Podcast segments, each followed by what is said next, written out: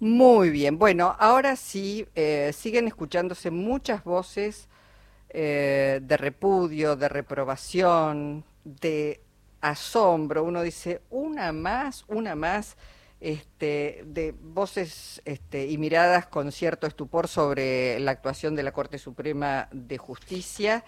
Eh, en este caso me estoy refiriendo a Justicia Legítima, que sacó un comunicado repudiando eh, el fallo por el cual el máximo tribunal destituye al consejero de la magistratura Martín Doñate e intenta nominar y ponerlo allí en ese lugar a Luis Juez. Está en línea Cristina Camaño, ex interventora de la Agencia Federal de Inteligencia.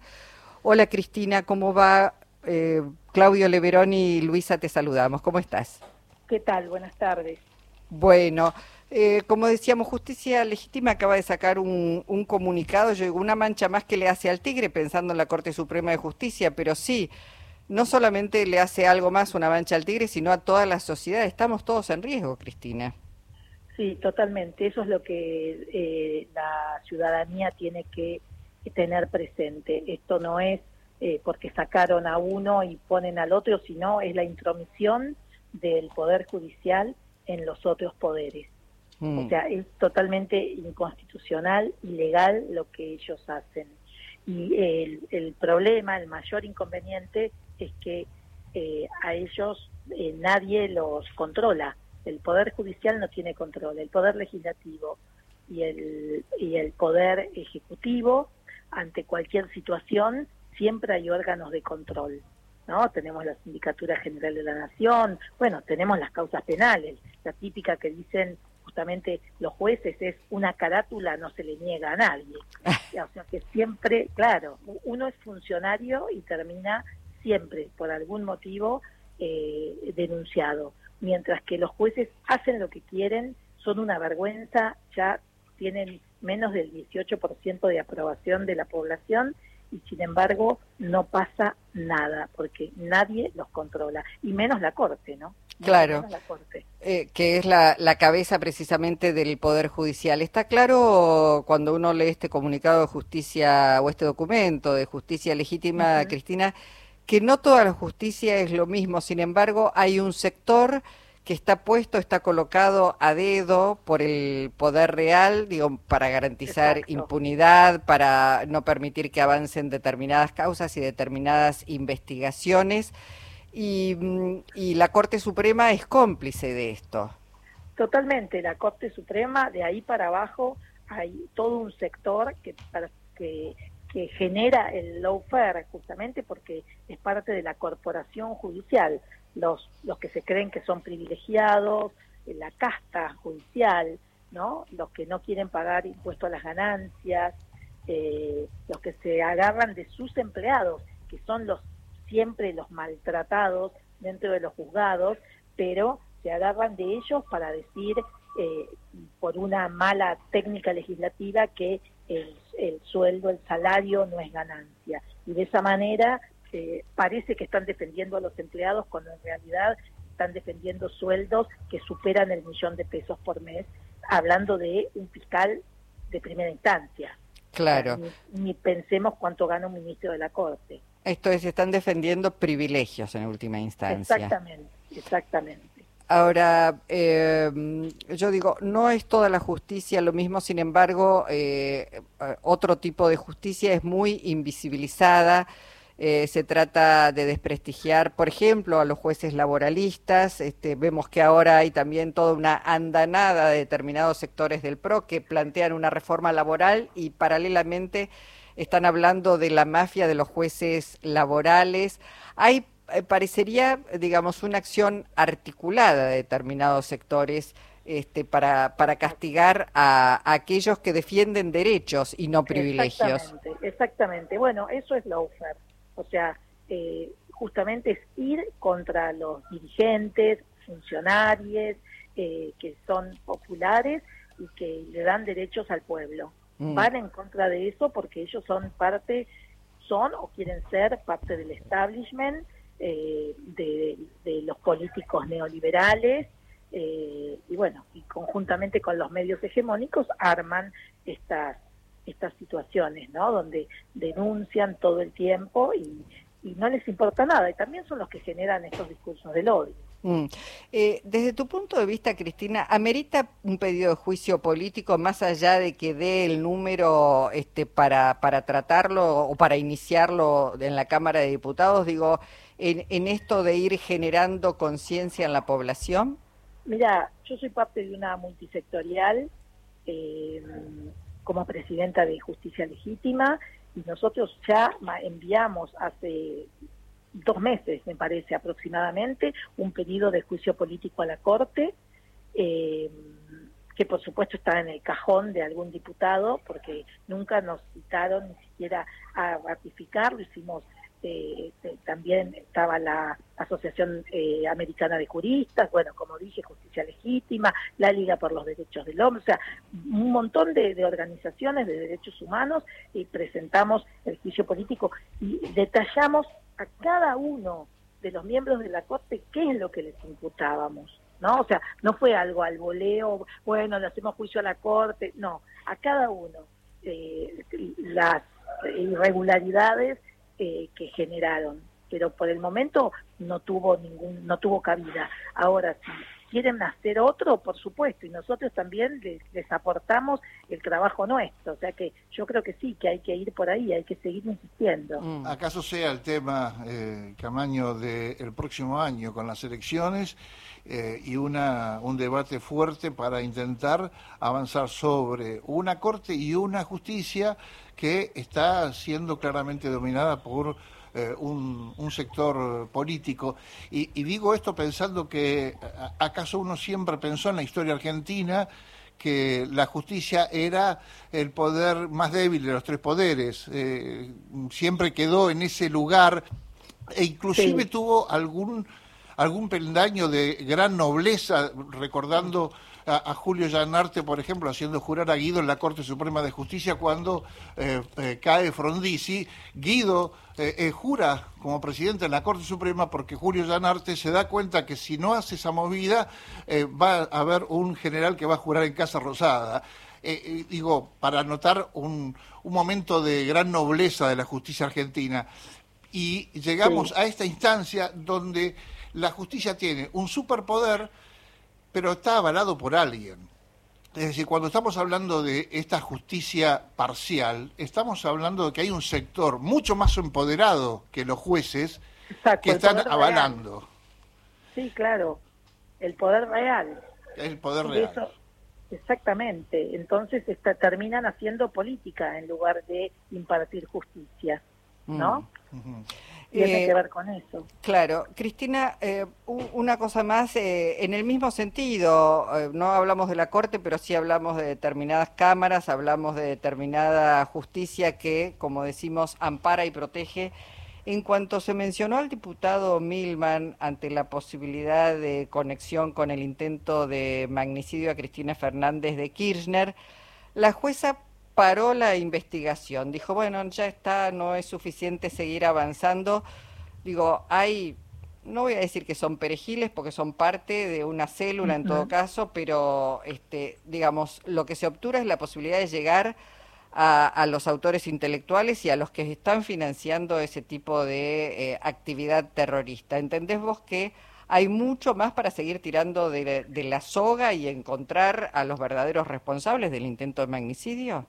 Sí, por supuesto. La jueza no quiere trabajar ese tema, eh, no quiere seguir investigando, quiere quedarse con Sabac eh, Montiel, la, eh, la, chica Brenda y otro más, y ya con eso quiere dar por finalizado todo, como, bueno, insisto, como parte de esto de no querer llegar a, no querer tirar de otros hilos para llegar a, a, la verdad de lo que, de lo que pasó pero pensemos que ella está respondiendo también al poder real, porque es una jueza que ingresó seis veces a la Agencia Federal de Inteligencia antes de ser nombrada jueza. Mm. Eh, o sea, eh, la época del, del, macrismo, que es cuando la nombran. Por lo tanto, me queda claro que a, ella le bajaron cierta línea y que ahora necesita responderle a... Tenía una calificación muy baja. Sí. Claro. Bueno, eh, esto es, ingresó a la AFI en, en, momentos en donde la AFI era un sótano de la democracia. Exacto, y todavía no era jueza, ¿no? Evidentemente ahí hubo un intercambio de comunicación en donde le dijeron cómo se tenía que comportar y qué tenía que hacer, y ahora está cumpliendo al pie de la letra, mm. claramente. Eh, yo escucho esto y pienso que la mafia existe, que la mafia no es un invento este, este, que, que se da solamente en determinados países, sino que la mafia está instalada aquí también, este, y, y, bueno, hay que trabajar mucho porque de pronto se van este, corriendo funcionarios, pero hay estructuras que hay que terminar de desarmar. Bueno, en la AFI eh, trabajaste mucho para, para que eso ocurriera, para terminar de desarmar lo que el presidente calificó en su momento como los sótanos de la democracia. Exacto, la AFI no hace más espionaje ilegal. Eso lo puedo asegurar, eh, que eso se, se desarmó totalmente. La AFI ahora, eh, a pesar de que yo no estoy, está el ingeniero Rossi, eh, lo que hace son informes estratégicos de inteligencia. Mm. Bueno, doctora Camaño, la vamos a, liberar.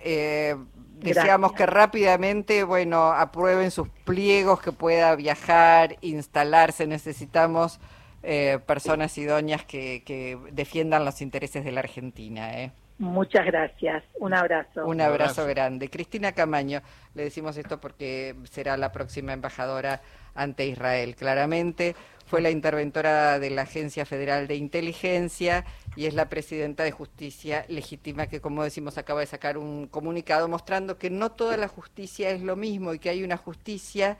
Eh, justicia legítima está integrada por hombres y mujeres que adscriben a distintos partidos políticos, pero que tienen como compromiso una justicia eh, que trabaja a derecho. ¿eh? De, de, eso se trata, nada más ni nada menos. Este, cuando refería lo, anterior a Julio Zanarte, eh, Julio Zanarte era quien presidía la Corte Suprema en aquel instante cuando hizo esa movida. Quiero rescatarlo para mostrar el contrapunto. Que es posible, que es, posible, que se puede defender los intereses del país. Exactamente, es decir, la contracara con lo que es esta Corte eh, Suprema absolutamente vergonzosa, absolutamente vergonzosa, eh, con eh, integrantes que ya prácticamente no ocultan su, su parcialidad. Pero no solamente no ocultan su parcialidad, sino que actúan pasando por sobre los preceptos constitucionales. Es de una gravedad. Y, lo explicaba bien en el día de ayer el doctor José Ubeira, uno de los abogados defensores representantes de la vicepresidenta de la Nación, cuando decía, la verdad es que ya no esperamos nada de esta justicia, no esperamos nada respecto al avance de la causa, pero estamos haciendo todos los pasos que corresponden. Esto es la recusación presentando, van a presentar la recusación a la jueza María Eugenia Capuchetti, porque en algún momento vamos a tener que ir a la Comisión Interamericana de Derechos Humanos y para poder llegar a esa instancia hay que agotar una serie de instancias legales y judiciales, porque no puedes hacer un persalto, una irte a la Corte Interamericana o a la Comisión Interamericana.